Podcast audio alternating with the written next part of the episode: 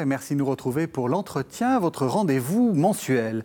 Cette semaine, je reçois une philosophe dont la vie a été marquée par une rencontre, celle du philosophe juif Emmanuel Lévinas. Dans un récent entretien à la Croix, elle disait à propos de la découverte de l'un de ses livres, c'est l'une de ses œuvres qui vous donne le pressentiment de quelque chose de très important, qui sont comme un phare qui éclaire en vous plus que vous ne le savez encore.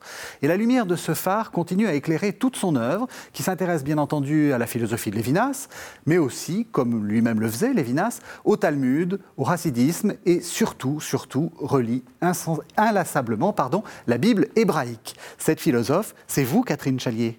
Bonjour. Bonjour. Alors, euh, Catherine Chalier, euh, on va parler de cette rencontre avec, euh, avec Lévinas. Hein. vous, vous l'avez dit dans la croix, c'est pour vous quelque chose de, de majeur. Mais peut-être, de quelle famille venez-vous? Donc, ma famille était catholique, donc j'ai reçu une éducation catholique jusqu'à toute l'enfance. Et euh, vers 17 ans, je me suis tournée justement déjà vers la Bible hébraïque. Mhm. Euh, l'idée de, de, la lire, de la lire pour elle-même, pas comme un Ancien Testament, comme mhm. euh, les chrétiens le pensent. Et c'était une, une, rencontre aussi extrêmement profonde. J'étais tout à fait jeune à l'époque. et voilà, ça a duré toute ma vie jusqu'à maintenant et c'était euh, tout à fait remarquable. Alors, euh, du catholicisme, euh, je me suis détachée puisque je me suis convertie plus tard donc, au judaïsme. je pense que, si vous voulez, c'est sans doute vrai de, chaque transmission dans quelque famille que ce soit, les témoins qui, essayent de transmettre, parfois portent en eux des souffrances, euh, qui, qui, rendent la transmission, disons, difficile. Mhm. Et euh, ceux qui la reçoivent, eh bien, parfois, c'était mon cas en tous les cas, euh, essayent de chercher autrement comment choisir la vie est malgré tout possible. Mhm. Et sans renoncer finalement, quand j'y réfléchis, sans renoncer finalement à peut-être l'essentiel de ce qui a été transmis, c'est-à-dire euh, euh, la, quête de Dieu, cette dimension-là. Je crois qu'elle elle, est transmise et elle reste transmise, mais mhm. les voies euh, pour, pour en vivre, pour pouvoir continuer donc son chemin, ne sont pas forcément celles qu'on vous a indiquées, tant bien que mal.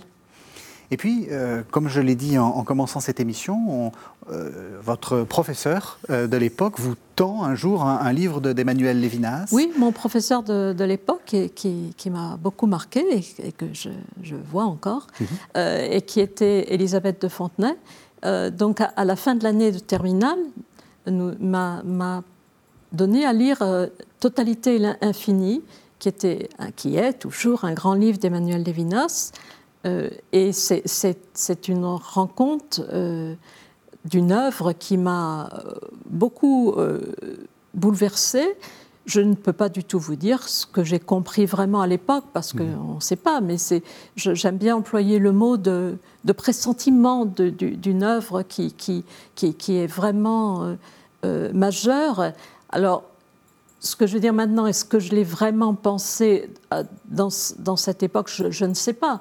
Mais euh, il me semble, si vous voulez, pour dire les choses de façon la plus simple, c'est à la fois une œuvre euh, qui est marquée par la souffrance, elle aussi, et une souffrance non pas biographique, mais une souffrance causée par l'histoire et par, et par euh, donc, ce qui est arrivé aux Juifs pendant la Seconde Guerre mondiale.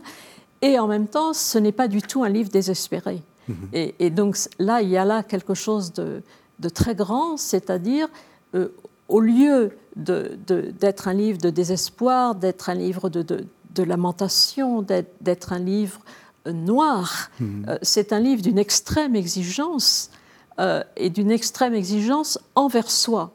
C'est-à-dire, si vous, il vous a été transmis des souffrances, quelles qu'elles soient, euh, vous pouvez choisir euh, la posture de celui qui finalement y reste, ou s'y complaît, ou revendique, ou bien vous pouvez aussi choisir, ou plutôt vous avez la grâce de recevoir des paroles qui vous aident euh, à, à, déchiffrer un peu cette souffrance et en faire euh, justement un ferment pour pouvoir aller plus loin dans la vie et avec les autres. Et j'ajoute avec les autres parce que l'œuvre de Lévinas, c'est quand même une œuvre qui est tout entière portée par la responsabilité pour autrui, mhm au lieu de, de, dire, euh, voilà, nous avons été des victimes, voilà que l'exigence se retourne euh, sur soi-même, et, et, et, donc, euh, quelle est la justice de mon être dans ce monde? Donc ça, c'est des questions que même des gens très jeunes peuvent pressentir. Euh, moi, j'ai enseigné ensuite, euh, enfin plus tard, euh, Lévinas à l'université. Bon, c'est des gens un peu plus âgés que ce que j'étais à l'époque, mais Lévinas est un penseur qui, les touche profondément. Qui, alors, bien sûr, ensuite, il y a toute l'élaboration de l'œuvre philosophique. qui, qui, demande d'étudier, c'est pas simplement quelque chose comme ça, mais c'est disons, c'est ce qui, ce qui, m'a touché euh, en premier, si vous voulez. Je vous propose qu'on écoute justement du Lévinas. Normalement, euh, normalement vous, euh, dans cette émission, le jeu, c'est que vous découvriez qui c'est, mais là, ça va tellement être facile que je peux vous le dire à l'avance, c'est du Lévinas. on, va, on va entendre un, un passage d'éthique et infini qui date de 1982. Il y a d'abord la droiture même du visage. Son exposition droite sans défense. La peau du visage est celle qui reste la plus nue, la plus dénuée. La plus nue, bien que d'une nudité décente. La plus dénuée aussi. Il y a dans le visage une pauvreté essentielle. La preuve en est qu'on essaie de masquer cette pauvreté en se donnant des poses, une contenance. Le visage est exposé, menacé, comme nous invitant à un acte de violence. En même temps, le visage est ce qui nous interdit de tuer. Le visage est signification et signification sans contexte. Je veux dire qu'autrui, dans la rectitude de son visage, n'est pas un personnage dans un contexte. D'ordinaire, on est un personnage. On est professeur à la Sorbonne, vice-président du Conseil d'État, fils d'un tel. Tout ce qui est dans le passeport, la manière de se vêtir, de se présenter. Et toute signification, au sens habituel du terme, est relative à un tel contexte. Le sens de quelque chose tient dans sa relation à autre chose. Ici, au contraire, le visage est sens à lui seul. Toi, c'est toi. Le visage est ce qu'on ne peut tuer, ou du moins dont le sens consiste à dire tu ne tueras point. Alors, est-ce que vous le, reconnaissez, votre Oui, ça j'aurais reconnu, même si vous ne me l'aviez pas ah, dit. Ah, ça, oui. Mais, euh, donc, je, pense que c'est important que vous, passiez que vous fassiez entendre ce texte sur le visage, parce que euh, ça, souvent, on dit Lévinas visage et c'est quelque chose d'un peu mièvre comme ça, donc, et ce n'est pas du tout ça.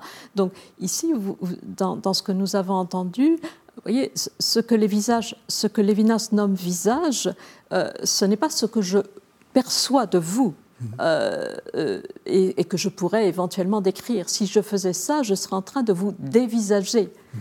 Donc le visage, il insiste sur deux dimensions à la fois la nudité, c'est-à-dire ce qui est sans protection, ce qui est offert à la violence du monde, euh, qui est euh, en particulier euh, possiblement prêt à recevoir des coups mortels. Mhm. Et puis en même temps, ce visage, il me dit, tu ne tueras pas, qui, comme vous le savez, mhm. donc, est ce, ce, commandement biblique par excellence. Et c'est-à-dire, le visage est à la fois nudité, faiblesse, mais aussi en même temps auteur commandement. Et qu'un visage dise tu ne tueras pas, ce n'est pas vous, Régis Burnet, qui dit surtout ne me tue pas. Mhm. C'est l'infini dans ce visage, mhm. Dieu dans ce visage, qui, qui nous fait entendre cette parole toi, tu ne tueras pas. Ce qu'on peut entendre aussi de façon euh, positive, tu feras tout pour que je vive. Hmm. Et dans le texte aussi que, nous, avons entendu, euh, Lévinas dit bien que le visage, il est sans contexte. C'est-à-dire, je ne vois pas le visage euh, euh, d'un professeur, d'un journaliste, d'un enfant, d'un vieillard. non, je, je, ne le vois pas d'ailleurs, je l'entends. Je l'entends, mhm. et cette entente est, est, une entente qui, est, qui, qui nous met en lien avec un absolu et l'absolu, ce, ce, qui est détaché euh, précisément euh, du, contexte. Et donc, c'est très important de, de, rappeler euh, quelques éléments par rapport au visage selon Lévinas, voyez, pour pas en faire simplement une donnée psychologique. Mmh. ça ce n'est pas du tout ça. c'est une, une, une, une, rencontre, une rencontre éthique, une rencontre qui me tient en arrêt et qui me demande. Et j'ajouterais aussi qui me demande, et je, je, dois lui répondre, comme dans la Bible, euh, lorsque Dieu appelle, et, le, les, la plupart, euh, Abraham, d'autres, Moïse, euh, répondent Me voici, inéni, me voici. Mhm. Donc c'est ce me voici qui est, j'allais dire, comme arraché à mon moi-je. Arraché à ce moi-je. Et, je n'ai pas le temps de me demander, surtout pas le temps de me demander, est-ce qu'il ferait l'appareil pour moi si j'étais dans sa condition? Et ça, nous sommes dans une relation profondément asymétrique. Euh, ce que l'autre fera dans cette circonstance, je n'ai pas à me demander, me poser cette question. Et dans le cas de, de la rencontre avec Dieu, heureusement. Oui. C'est la seule condition même que je puisse y aller, parce que si je commence à me regarder moi-même, c'est fichu. Oui, il n'y a, pas le temps de la réflexivité, du retour sur soi. Euh, ben, un peu comme dans les évangiles, quand, quand, Jésus dit à tel ou tel, toi, suis-moi, c'est pareil. C'est le, le, toi, s'il dit, il faut que je fasse ceci, cela, euh, il n'a pas entendu. Ou s'il faut que je me culpabilise de ma petitesse en me disant c'est, c'est Dieu quand même, il faut que je sois bien, il faut que je sois. non, je, m'habille correctement. il était comment, Lévinas, quand vous le rencontriez? Bah, écoutez, je, ferai une distinction entre Lévinas, si, quand je, le rencontrais, parce que je l'ai, je l'ai rencontré aussi chez lui et jusqu'à la fin de sa vie, qui était un homme très, très affable, très. Euh, voilà, euh, toujours euh, content de, de, vous recevoir. Lévinas, lorsqu'il donnait ses leçons bibliques le samedi matin à la synagogue et qui était aussi très détendu, très content de donner ses leçons, ses leçons sur le passage de la Bible, de la Torah euh, qu'on mhm. lisait ce jour-là. Et puis le Lévinas à l'université, où je l'ai eu comme professeur, mhm. où il était plus tendu. Et, et je ne suis pas sûre qu'il se sentait très très bien à l'université faut dire que l'université n'avait pas été généreuse à son égard. Elle, lui a accordé une place tardivement dans, dans, sa carrière. Euh, voilà, et donc euh, je pense qu'il n'était pas très à l'aise à l'université. Qu'est-ce que vous avez retenu de sa pensée? Enfin, quelle, est, quelle est pour vous la, chose la, plus importante, peut-être dans notre monde? Parce que il, donc, il est mort, euh, il est mort euh, en, en, 95, donc il y, a, il y a 25 ans. Euh, il n'a pas connu notre monde, enfin, le monde tel qu'il est maintenant. en quoi il nous parle, il nous parle encore pour, pour voilà, dans ce monde-là? Bah, Je pense que l'exigence éthique mmh et l'exigence euh, euh, justement de, de, ce lien à autrui et de cette responsabilité pour lui, sans attendre qu'il soit responsable pour moi, euh, c'est une dimension fondamentale. Mmh. Alors, bien sûr, il s'agit aussi d'articuler ça à une dimension politique. Je ne suis pas du tout en train de dire que c'est possible qu'une politique s'organise sur, sur une telle base. Et Lévinas le dit lui-même. Euh, dans, une réflexion politique, euh, il faut aussi la justice et il faut aussi la comparaison entre les hommes et savoir ce qu'ils sont les uns par rapport aux autres. Euh, mais malgré tout, cette dimension éthique, c'est une dimension qui doit juger aussi le politique et pas laisser le politique être, abandonné à lui-même. Mmh. Donc cette dimension politique, il, il, la pense aussi comme absolument nécessaire et ne pouvant pas être simplement réglé sur ce que j'ai décrit tout à l'heure comme le visage, puisqu'il y a une société avec multiplicité de visages, d'injustice les uns envers les autres, etc. etc. Donc ça, il faut lui faire place, la comparaison. Mais en même temps, le politique laissé à lui-même a tendance à se prendre comme une fin en soi. Et donc là, l'éthique est à nouveau euh, tout à fait euh, fondamentale. Et ça, je, je pense, je dis ça très très rapidement, mais euh, que, c'est quelque chose qui est toujours valable. Et l'exigence de justice aussi, mhm. euh, bien sûr, toujours valable. Et l'autre dimension pour moi très importante, bien sûr, euh, c'est que Lévinas, dans son œuvre, il nous fait entendre certaines harmoniques de la source hébraïque de la pensée. Oui. Et cette source hébraïque de la pensée, elle a été quand même euh, mise sous le boisseau par la philosophie euh, pendant euh, voilà, toute son histoire. Mhm. elle n'intéressait pas du tout. Et, la Bible hébraïque, je dis bien hébraïque, en ce sens écrite en hébreu, elle a été recouverte par la Septante, la Bible traduite en grec, ou bien encore par la Vulgate, en, traduite en latin, quand les philosophes se sont intéressés à la Bible, c'était la Septante ou la Vulgate. Et les harmoniques que Lévinas nous fait entendre à partir de la lettre hébraïque, du texte hébraïque, ça, je crois que c'est infiniment précieux euh, pour nous faire découvrir euh, euh, une source qui, n'a pas été qui n'a pas été entendue, qui, a été souvent même méprisé, pour dire les choses sobrement. Mhm. Euh, voilà.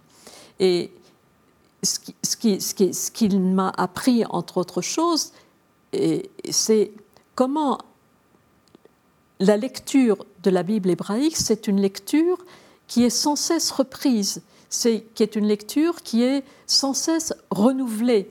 Y a, on, on, ne lit pas euh, le texte euh, de la Bible en hébreu comme si le sens obvi était le sens point final. Euh, chaque lecture va questionner le texte, en renouveler justement les possibilités de sens, et ces possibilités de sens, il s'agit de, les faire, de les faire grandir avec nous et en nous.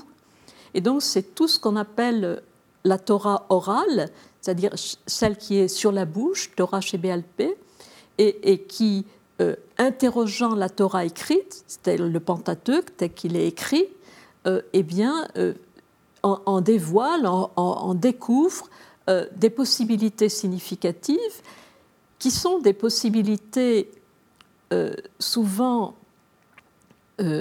extrêmement proches de nous, parce que nous les interrogeons aussi, ces versets, avec nos joies, nos tristesses, nos angoisses, nos préoccupations, euh, et nous faisons lever dans ces versets des dimensions euh, qui, qui, qui, qui, répondent. Et si vous voulez, si vous allez dans une maison juive, le, les, les, les, murs sont pleins de, de, de, textes qui relèvent de, cette Torah orale. Et Lévinas, lui-même, dans ses lectures talmudiques, mais aussi ça et là dans ses livres philosophiques, sans le dire explicitement, mhm. euh, a, recours aussi à cette, à cette étude.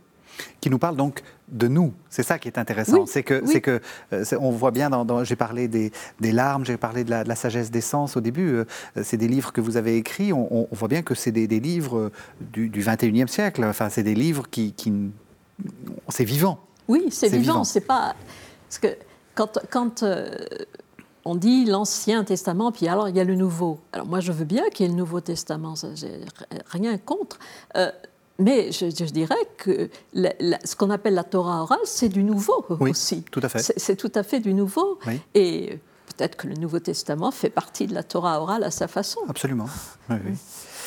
Alors, euh, vous vous êtes euh, aussi intéressé, et peut-être peut, -être, grâce, à, grâce à Lévinas, au hasidisme. Alors, je, vais vous proposer une seconde lecture. Là aussi, vous aurez, à mon avis, aucun mal pour, euh, pour le, reconnaître. Et après, on, va parler, de, on va parler du, du.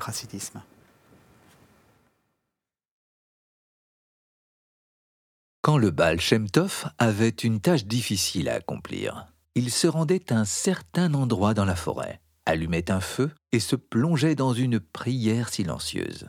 Et ce qu'il avait à accomplir se réalisait. Quand, une génération plus tard, le Maguide de Mezrich se trouva confronté à la même tâche, il se rendit à ce même endroit dans la forêt et dit Nous ne savons plus allumer le feu, mais nous savons encore dire la prière. Et ce qu'il avait à accomplir se réalisa. Une génération plus tard, Rabbi Moshe Lib de Sazov eut à accomplir la même tâche.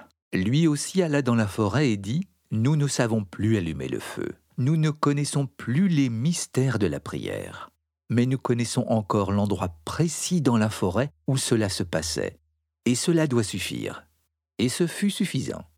Mais quand une autre génération fut passée, et que Rabbi Israël de Richine dut faire face à la même tâche, il resta dans sa maison, assis sur son fauteuil, et dit Nous ne savons plus allumer le feu, nous ne savons plus dire les prières, nous ne connaissons même plus l'endroit dans la forêt, mais nous savons encore raconter l'histoire. Et l'histoire qu'il raconta eut le même effet que ce que firent ses prédécesseurs. Voilà donc une magnifique euh, histoire qui est racontée par Gershom Scholem dans les grands courants de la mystique juive. Alors, euh, qui est le Baal Shem Tov Avant de répondre qui est le Baal Shem Tov, vous avez dit peut-être que vous avez connu le racidisme grâce à Lévinas. Alors je, vais tout de suite dire non, euh, parce que Lévinas avait beaucoup de prévention ah par rapport au, racidisme. Ah, J'en étais. Oui, oui, parce que en fait, Lévinas venait de Lituanie, mhm. et en, Lituanie, la, la, la, plupart des, juifs vivaient selon un mode qui, est le mode d'études qui prévalait en Lituanie, dans les maisons d'études très très renommées de Lituanie. Euh, c'était, ils s'opposaient justement au mouvement racidique. Et le, les racidim et les, Lituaniens, qu'on appelait les opposants, mitnagdim, euh, et, ont, eu des rapports extrêmement, extrêmement conflictuels. Et je pense que Lévinas s'est pas tellement intéressé donc euh, au racidim de par cette tradition-là, et il y avait même quelques préventions en pensant euh, euh, qu'il donnait trop d'importance à l'émotion et qu'au fond ça s'arrêtait là. donc c'est pas c'est pas vraiment ah, grâce à lui que j'ai découvert le racidisme, mais euh, je l'ai découvert en, étudiant des textes qui sont, qui sont tout à fait remarquables. Et à mon avis, euh, euh, je, pense que si Lévinas les avait mieux connus, il n'en aurait il aurait sûrement été intéressé aussi, mais s'est tourné vers autre chose. Voilà, donc vous en avez, vous en avez traduit beaucoup. Hein. Le, dernier euh, en date, c'est euh, un, rabbi qui s'appelle Joseph Leiner. Euh, mm. et donc vous avez traduit aussi des textes du Maguide de Metzerich. On va, on va revenir sur Calonimus Shapiro. Qui, c'est qui les, Alors, le, le Baal Shem Tov, euh, ça veut dire le maître du bon nom. Mhm. Euh, et donc, c'est, quelqu'un qui, qui, vivait au XVIIIe siècle. Donc, c'est, tout cela, ça se passe euh, Ukraine, Pologne, dans, dans, ces régions-là. Et au fond, qui, qui, était très frappé par euh, l'état de, souffrance du peuple juif à son époque, non seulement euh, des souffrances euh, à cause souvent des pogroms qui, ont pu être complètement tragiques, et, puis la pauvreté, etc. Et puis il y avait déjà à l'époque une, dimension de, ce qu'on a appelé les Lumières, donc la, scala pour, euh, dans le domaine des juifs, donc mhm. les, lumières juives, et puis aussi ce courant dont je parlais juste précédemment, le courant traditionnel euh, lituanien et toutes les maisons d'études traditionnelles, qui ne répondaient pas, selon lui, euh, donc à, à, la souffrance de ce peuple. Donc souffrance qui était à la fois existentielle, souffrance de la, de, la, de la, vie quotidienne et souffrance spirituelle. Et, je pense qu'il a surtout cherché à répondre à cette dernière. Mhm. Euh, par ailleurs, d'après les portraits qu'on en fait, parce qu'il est, c'est un personnage qui est un peu aussi euh, mythifié, oui, bah, il a existé, mais mhm. bon, euh, donc c'était un peu quelqu'un de thaumaturge, quelqu'un qui, oui, qui, qui qui, avait un rapport aux gens euh, euh, de, cet ordre. Mais il a essayé surtout de, de, redonner confiance euh, au peuple, au peuple simple, celui qui, n'étudiait pas dans les maisons d'études, celui qui, gagnait sa vie chichement et qui avait une religiosité très, très, très très simple et essayer de lui redonner force, de lui redonner confiance euh, et en particulier permettre que la dimension mystique du judaïsme, ça c'est un point essentiel je crois, la dimension mystique du judaïsme qui s'était déployée dans les siècles précédents euh, par euh, ce qu'on appelle la Kabbale. Mhm. Donc, et la Kabbale, c'est une sorte de théosophie qui essaye de, de, voilà, de percer les secrets des mouvements de la vie divine. Et lui, il s'est intéressé à cela, mais pas du tout pour faire de la théosophie, pour essayer de voir comment la, la Kabbale donnait quelques instruments pour permettre de penser les mouvements de l'âme humaine. Et c'est à l'âme humaine qu'il s'est intéressé. Et au fond, le racidisme, c'est ça qui l'intéresse. C'est la vie de l'âme humaine et comment cette, cette âme humaine peut accueillir en elle aussi euh, la présence de la divinité. Et, ça, je crois que c'est, disons, très résumé, mhm. mais, mais c'est un point essentiel parce qu'il insiste beaucoup sur, sur l'idée de, de, de, la présence divine, euh, de la présence divine, mais que nous occultons euh, dans nos vies euh, par nos comportements, par euh, mille et une façons euh, de la chasser et, de rendre le monde désert. Mmh. Cette dimension de l'immanence, pour employer un mot philosophique, cette dimension de l'immanence est une dimension très présente et, même immanence aussi dans la nature. donc il y a, ce, côté de, de, de important de, la, de, de, réflexion sur comment la divinité est à la fois transcendante et immanente, qui, insiste beaucoup sur, ces deux dimensions. C'est vrai que souvent, souvent euh, en régime chrétien, on, insiste sur euh, euh, la différence entre le Dieu enfin, le Père qui serait totalement transcendant, le Fils qui s'est incarné, donc qui, qui, qui, peut rentrer dans le monde. En réalité, on voit bien dans le, justement dans, dans les Écritures juives que Dieu est totalement transcendant, on est tout à fait d'accord, mais, mais, il, bah, est aussi partout. Il est, oui, puis il est déjà, il est déjà, il est présent dans la Torah. Je veux dire, euh, pour, pour, pour c'est sa parole, c'est sa parole. Bon, alors justement, mais une parole à écouter, une parole à, faire vivre aussi en voix. Il est, il, et, et donc la, la, Torah elle-même euh, est, est, est, le lieu de sa présence. Donc c'est pas une incarnation au sens euh, bien sûr euh, chrétien du terme, mhm. euh, mais c'est quand même une descente. Et dans le, dans le livre de l'Exode au Mont Sinaï, il n'est pas dit Dieu se révéla, Dieu descendit. C'est le verbe descendre. Donc cette descente, elle, elle, est, elle, est, tout à fait pensée. Et donc, dans le racidisme, cette, cette, dimension de descente cette, et cette dimension de présence, elle est elle est, quelque chose qui, compte beaucoup, et en particulier de présence dans l'âme humaine. Mais avec cette capacité humaine euh, qui est la nôtre de ne rien vouloir en savoir. Je ne sais pas si vous en êtes consciente, mais ça, vous avez, vous, enfin, vous, je pense que vous éclairez beaucoup de, téléspectateurs qui, qui ont peut-être une image du judaïsme euh, un peu légaliste, qui essaie de, euh, qui essaie de, de, comment dire, de, faire coller la loi avec des, des comportements.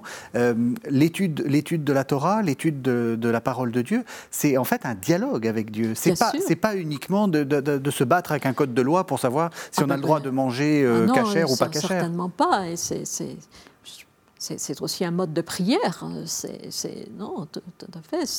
C'est quelqu'un vous parle, euh, mais vous êtes voilà. Est-ce que vous écoutez, est-ce que vous entendez? D'où l'importance de, rentrer en dialogue, en dialogue à plusieurs, et, Puis, et puis euh, avec le temps, parce que c'est ça aussi une des. Lévinas, toute sa vie, a commenté, euh, a commenté ah, ce. Oui, c'est ça aussi qui est, qui est grand, et c'est ça aussi qui, enfin, disons, qui témoigne que c'est pas une illusion, je veux dire, c'est que ça, peut euh, illuminer toute une vie. Je veux dire, quand je dis illuminer, c'est pas du tout qu'on est dans la clarté du matin au soir, euh, mais euh, donner la force de, choisir la vie, justement, même quand on n'a pas envie. Vous, je le redirai, mais vous, vous travaillez quelque chose sur la naissance et la mort, un livre qui, qui est apparaître. On va parler aussi de la gratitude ça vous fait vivre, c'est ça le, Ah ben certainement, oui, oui. Ça, donne sens à toute une vie. Bien sûr, je mhm. dirais. tout à l'heure, on a, on a, au début de l'émission, on a évoqué rapidement la question de la conversion. Une conversion, qu'elle soit, quelle qu'elle soit, je veux dire, n'a de sens qu'à être quotidienne. Euh, et, et, de, non pas du tout qu'on se dit, ah, je, voilà, mais je veux dire, à, à, faire, à vous faire vivre, à donner sens à, votre vie euh, profondément et à vous donner aussi euh, euh, une joie. la joie, c'est quand même ce moment de, de, quelque chose qui se renouvelle en vous-même. Ce n'est pas tout le temps, mhm. mais... C'est important, je vais, je vais, passer directement à votre livre sur la, sur la gratitude, parce que vous dites à un moment, c'est la gratitude, c'est un sentiment, on va revenir hein, sur, ces questions de gratitude, mais c'est un sentiment euh, que, vous, que vous devez, enfin, qui, vous touche, juste comme vous dites, le matin, euh, le matin en vous levant ou, ou, tous les jours. Euh, c'est quelque chose, mais qu'est-ce que c'est en fait? Vous avez parlé de la joie, vous avez parlé d'avoir des raisons pour, pour vivre. dans votre livre, vous parlez de la gratitude. Je dirais de la joie, sans même avoir de raison pour vivre. Oui, sans, sans, même avoir de raison. Mais pas une joie mièvre. Euh, non, non, non, bien sûr. Bon. Et euh, alors, la, gratitude, ça, c'est la prière du matin. Euh, la prière du matin, les premiers mots, c'est modem ou moda au féminin. Annie, je remercie. Donc voilà, c'est, ça, c'est les premiers mots de, de, la de, la prière du, du, du matin. Donc, des mots qui qui s'adressent à, c'est-à-dire des, mots qui, qui, qui, qui, sont destinés quand même à, à, à nous dire, voilà, ce, n'est pas un dû, euh, ce n'est pas un dû, ma vie n'est pas simplement réductible à, à, mes mérites propres. Euh, et voilà, et donc la gratitude, c'est ni c'est ce qui transcende l'idée voilà, nous avons des mérites, donc c'est pas la peine de dire merci. Euh, ou bien encore, euh, ah, mais nous souffrons tellement que c'est pas la peine de dire merci. c'est au-delà des deux. C'est pour ça que c'est souvent très très difficile de, savoir dire merci profondément, je veux dire. Et, donc ça, ça, ouvre en nous euh, une dimension de notre être qui, qui est entraînée par ce mot vers aussi, j'espère, euh, d'autres moments semblables dans, dans, dans, une journée, une, mhm. une, une, une, voilà, un sentiment que euh, nous, nous, nous, pouvons euh, remercier. Parce que ce, que vous, ce que vous remarquez, c'est que, effectivement, vous l'avez dit, hein, nous vivons sous une sorte de régime qui est un régime d'asymétrie. En fait, les choses les plus importantes, je, simplifie votre pensée, mais euh, je le redirai comme ça, les choses les plus importantes de notre vie, l'amour, euh, le, rapport à Dieu, euh, nous met en, position de totale asymétrie, en fait. Nous, ne devons, enfin, nous devons tout et nous n'avons presque rien à offrir. Oui, mais souvent, euh, je ne dis pas du tout que tout le monde euh, vit comme ça, parce que tout le monde, euh, je veux dire, on sait très bien que, même des, gens qui sont profondément croyants sont, pris par l'exigence de la symétrie. Je me suis bien conduit, pourquoi m'arrive-t-il ce qui m'arrive Donc, donc c'est la symétrie, justement, elle, elle, fait voir autre chose et, elle, nous permet, euh, elle nous permet justement de rompre euh, avec ça. Parce que quand on est dans un rapport de symétrie, au fond, euh, on, ne voit que soi-même. On ne voit que soi-même. On, attend, on attend un salaire, on attend une récompense.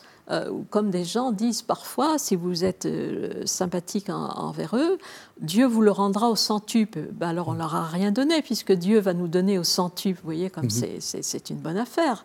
Euh, c'est ça.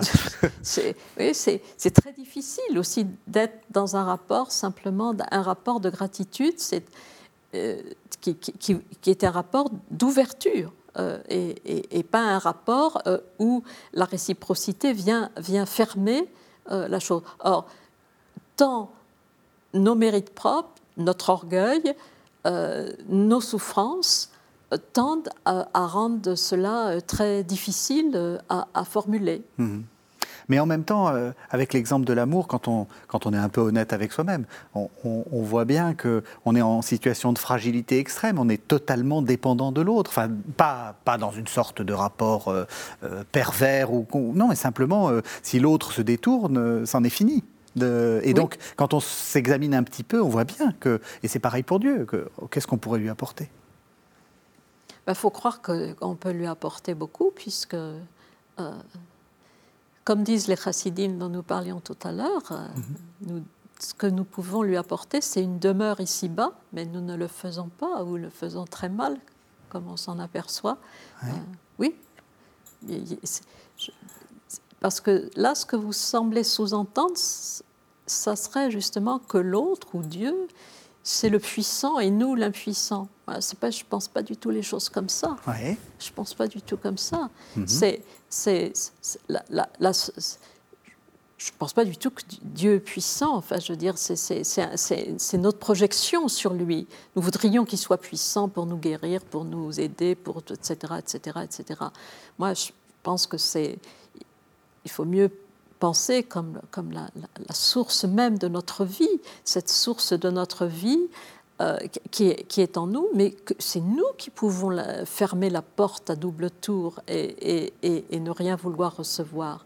Et, donc, c'est pas, je ne parlerai pas en termes, en termes de puissance et d'impuissance, mais la gratitude, c'est ce qui ouvre justement à, la, porte, si j'ose dire, euh, à, à, cette source qui, qui lui permet de, euh, d'irriguer un peu, euh, un, peu, euh, un peu nos vies.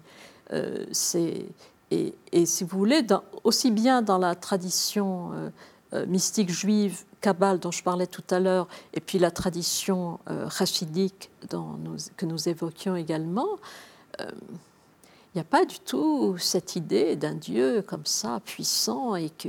Voilà. La, réduction, si vous voulez, de, et beaucoup de passages de la Bible pourraient se prêter à ça, mais on peut aussi les lire tout à fait autrement. Si vous vous conduisez pas bien, alors vous serez puni, vous serez châtié. Il faut lire les choses autrement. Mhm. Euh, faut, faut, ça, ça c'est bon. Enfin, je sais pas si c'est bon, mais c'est vraiment euh, pour des enfants, quoi. Si tu te conduis pas bien, voilà. Donc, une, une, religion d'adulte. Euh, exige autre chose. Et par exemple, on peut penser que beaucoup de passages dans, le texte biblique qui, qui, qui semble connoter euh, un Dieu puissant qui vient châtier, on peut très bien le lire tout à fait autrement. Euh, ça, c'est une projection de, de nous-mêmes là-dessus. Comme comment nos actions elles-mêmes, nos paroles elles-mêmes, peut-être nos émotions et nos, et nos pensées, euh, ont des conséquences au-delà de ce que nous croyons et des conséquences qui peuvent être tout à fait euh, désastreuses. Il y a plein de passages bibliques qu'on peut expliquer de cette façon-là, sans faire recours à un Dieu qui vient nous punir. Donc c'est nous qui avons aussi cette puissance de faire, de, de, de, de, faire vivre ou de ne pas faire vivre ce monde euh, qui nous est donné. Et donc euh, cette source de vie qui est en nous, nous pouvons l'accueillir ou nous pouvons aussi ne pas l'accueillir. Et en même temps, enfin, je, vais vous dire quelque chose. La, première, euh, quand j'étais tout jeune étudiant, la, première fois que j'ai entendu parler de vous, c'est dans une préface que vous aviez fait au livre d'Hans euh, Jonas euh, sur, le, sur le concept de Dieu après Auschwitz. Jusqu'où on peut tenir cette, cette, cette, cette, cette idée-là, justement, face à, à ces, ces, ces, ces, horreurs qui se sont passées face à la Shoah euh, bah, Ce Dieu impuissant, comment, comment est-ce qu'on peut, on peut le maintenir? Bien sûr, mais il y a, il y a des témoins. Euh, des témoins, je pense, euh, puisqu'on parlait du racidisme, à Rabbi Kalominus Kalman. Oui, dites-nous qui c'est. C'était un rabbin racide qui se trouve emprisonné dans le ghetto de Varsovie euh, et qui euh, continue donc à, donner des leçons de Torah parce qu'il ne veut pas qu'un juif meure sans parole de Torah et surtout qu'il veut essayer de, de, de donner un baume là où les juifs sont blessés. Ils sont blessés parce qu'ils sont juifs. Ils ne sont pas blessés parce qu'ils sont des êtres humains en général, mais, mais en l'occurrence parce qu'ils, parce qu'ils sont juifs. Et donc, c'est, des paroles de Torah qui peuvent leur apporter ce baume. Et alors, ce qui est très intéressant dans, dans ce livre, dont j'ai traduit quelques passages, euh, c'est au début, on voit qu'il est pris dans une espèce de, théologie traditionnelle. Si nous souffrons, c'est parce que nous avons péché et que voilà. Bon. Et, progressivement, il abandonne absolument cette, théologie euh, qui, est, monstrueuse au regard de ce qui se passe. Euh, et il entre justement dans une toute autre perspective, dans une perspective où il sait que Dieu ne peut pas les sauver. Il le sait mais ça ne le dispense pas justement, lui, de continuer euh, à, lire les textes de la Torah. C'est ça qui est, extraordinaire, si vous voulez, comment il lit ces textes de, la Torah dans ces circonstances, comment il les interprète et qu'il essaye de, oui, de donner ces paroles de Torah à ceux qui, à vont mourir, et lui aussi sera, assassiné. Euh, et, pour lui, le Dieu dont il parle dans, ces textes, c'est un Dieu qui souffre.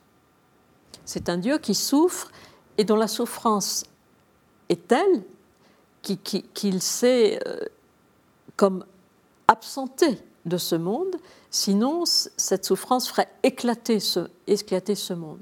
Alors, on peut discuter de, de, de ces propos, mais au fond, ce qui compte pour lui, ce rabbin, c'est pas un concept de Dieu après Auschwitz. Mhm.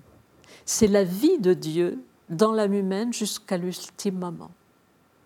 Ça, c'est ça. Et donc, c'est la, seule chose qui peut lui donner à Dieu, c'est qu'il vive dans l'âme de ses fidèles jusqu'à l'ultime moment. Donc, c'est voilà, pas, pas un concept qui est important. Concept, on peut toujours se construire un concept. Euh, Hmm. Oui, vous avez raison. C'est beaucoup plus parce que euh, Jonas, euh, donc le, philosophe que vous préfaciez, euh, dit on va on va se retrouver avec, enfin on va retomber sur nos pattes d'une certaine façon avec le, concept de, du fait que Dieu s'est absenté du monde et puis voilà. Hmm. Mais là, ce que vous dites, c'est beaucoup plus important. C'est que Dieu est, est, au cœur du monde, il est au cœur de la souffrance. Oui. Bah, peut-être pour citer quelqu'un que sans doute euh, beaucoup de vos auditeurs, euh, téléspectateurs euh, connaissent, on a quand même aussi un chemin, bien, bien que ça soit très différent de Rabbi Kalominus Kalman Shapiro, mais un chemin semblable chez Etil Soum. Oui. C'est ce qui, qui, au fond, les, voilà, l'essentiel est... Et donc, la, vous avez dit quelque chose de très important, c'est qu'on a des témoins. Et ça revient à notre, euh, à, ce, au sens de cette, de cette histoire-là, de cette petite histoire juive qu'on trouvait chez, chez, chez Gershom Scholem, cette, histoire, euh, cette histoire. Il y a des témoins, des témoins pour vivre et des témoins pour raconter. Oui. Et ça, c'est central. Oui, ça, ça c'est tout à fait central. Et ça, c'est aussi dans la Bible. Et tu diras à tes enfants. Donc, euh, cette parole, elle doit être transmise de génération en, en génération. Et donc, il arrive, comme dit l'histoire, euh, que la transmission euh, euh, semble se tarir ou, échouer, comme voilà, c'est voilà. Mais il arrive aussi qu'elle reprenne. D'ailleurs, il y a plusieurs cette, cette, histoire a plusieurs versions. Hmm. Il y a la version pessimiste où ça semble une dégradation, et puis voilà, on est, on est dans le marasme. Et puis il y a la version quelqu'un va revenir qui saura, et, voilà, et ça, et ça reprendra. Donc on, ne sait jamais, euh, on ne sait jamais. Mais euh, la transmission, le témoignage, bien sûr, c'est très, très, très important. Et, si vous voulez, moi, ce qui me touche beaucoup, bah, il y a un point commun, par exemple, entre Lévinas, qui est un philosophe, qui, écrit aussi une œuvre de philosophe, et donc il y a des concepts dans son œuvre de philosophe, il y a, des passages très difficiles dans son œuvre de philosophe. Et puis, Rami Kalunius Shapiro, c'est tout à fait autre chose, etc. Mais, mais en fait, au fond, moi, la seule chose qui m'intéresse, c'est de voir comment ces personnes témoignent par la pensée, par la parole, par l'engagement d'une vie grande, même quand on a touché un malheur profond. Hmm. Ça, c'est et donc ce sont des témoins de, de, cette possibilité et c'est des témoins de l'espoir en l'absence de raison d'espérer. Euh, et, et, donc, je, je crois que c'est, oui, c'est très très important. C'est aussi, le, aussi le, le, sens, effectivement, qu'il faut donner à la, à la Shoah, c'est-à-dire ce, cette sorte de, malheur absolu ah, Je ne donne pas de sens à la Shoah, euh, je, ça, j'en donne pas du tout, et je crois qu'il ne faut pas en donner. Euh, faut pas en donner. Mais, euh, je veux dire, c'est un gouffre, c'est un abîme, c'est. Bon. Alors, malgré tout, il, il, y a des gens qui, qui, qui ont vécu cela euh, et, qui ont, après, quand même, euh, choisi la vie, qui n'ont pas vécu ça comme un désespoir absolu, terminé, fini, plus rien. Et il y a des gens aussi très simplement qui ont, bâti des familles euh, de façon très simple.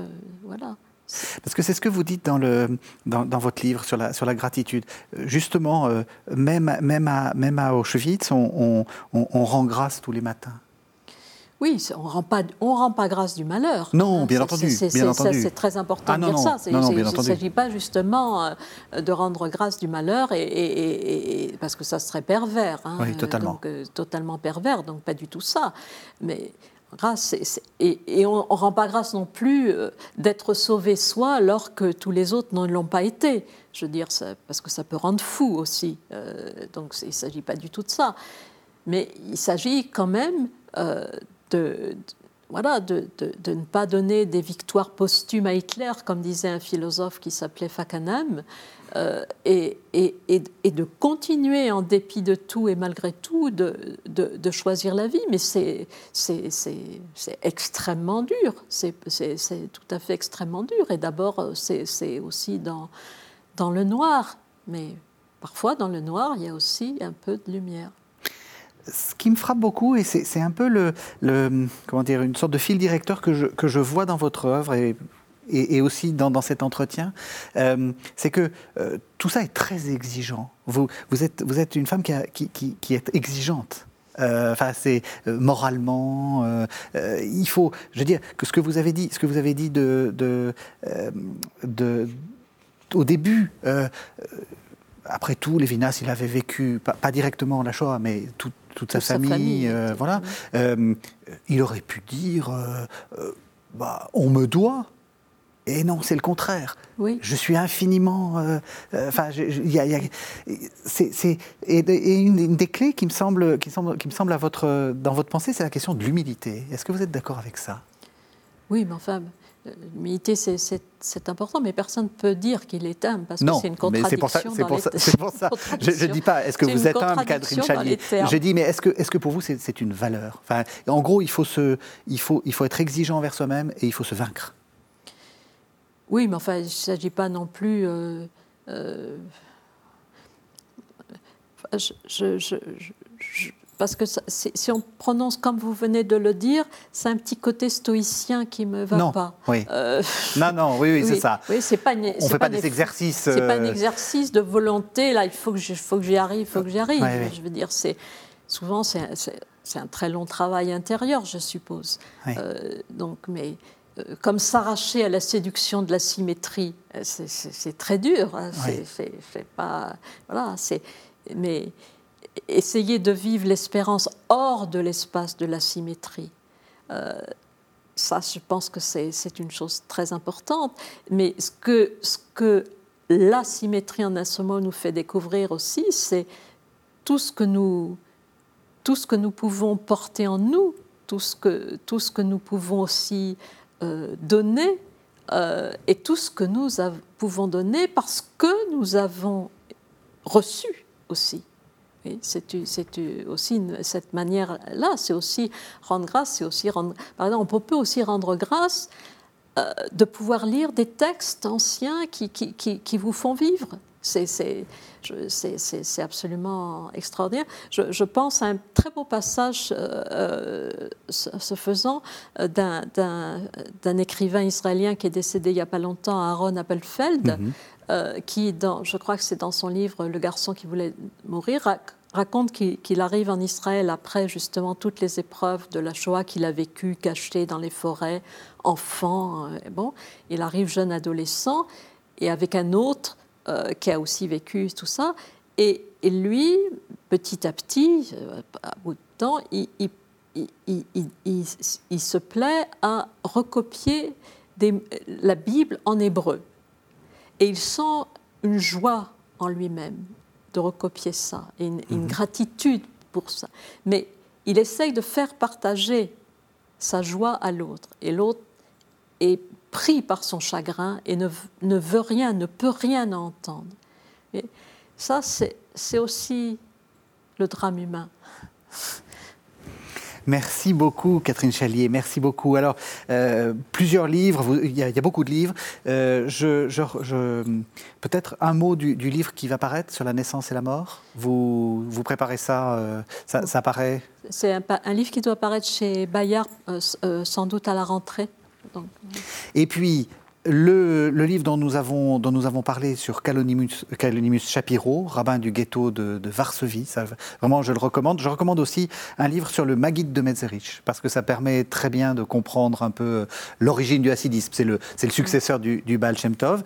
Et puis, et puis donc ce livre, hein, euh, Découvrir la gratitude aux éditions Bayard, voilà, qui, dont nous avons euh, un peu parlé dans, dans notre conversation.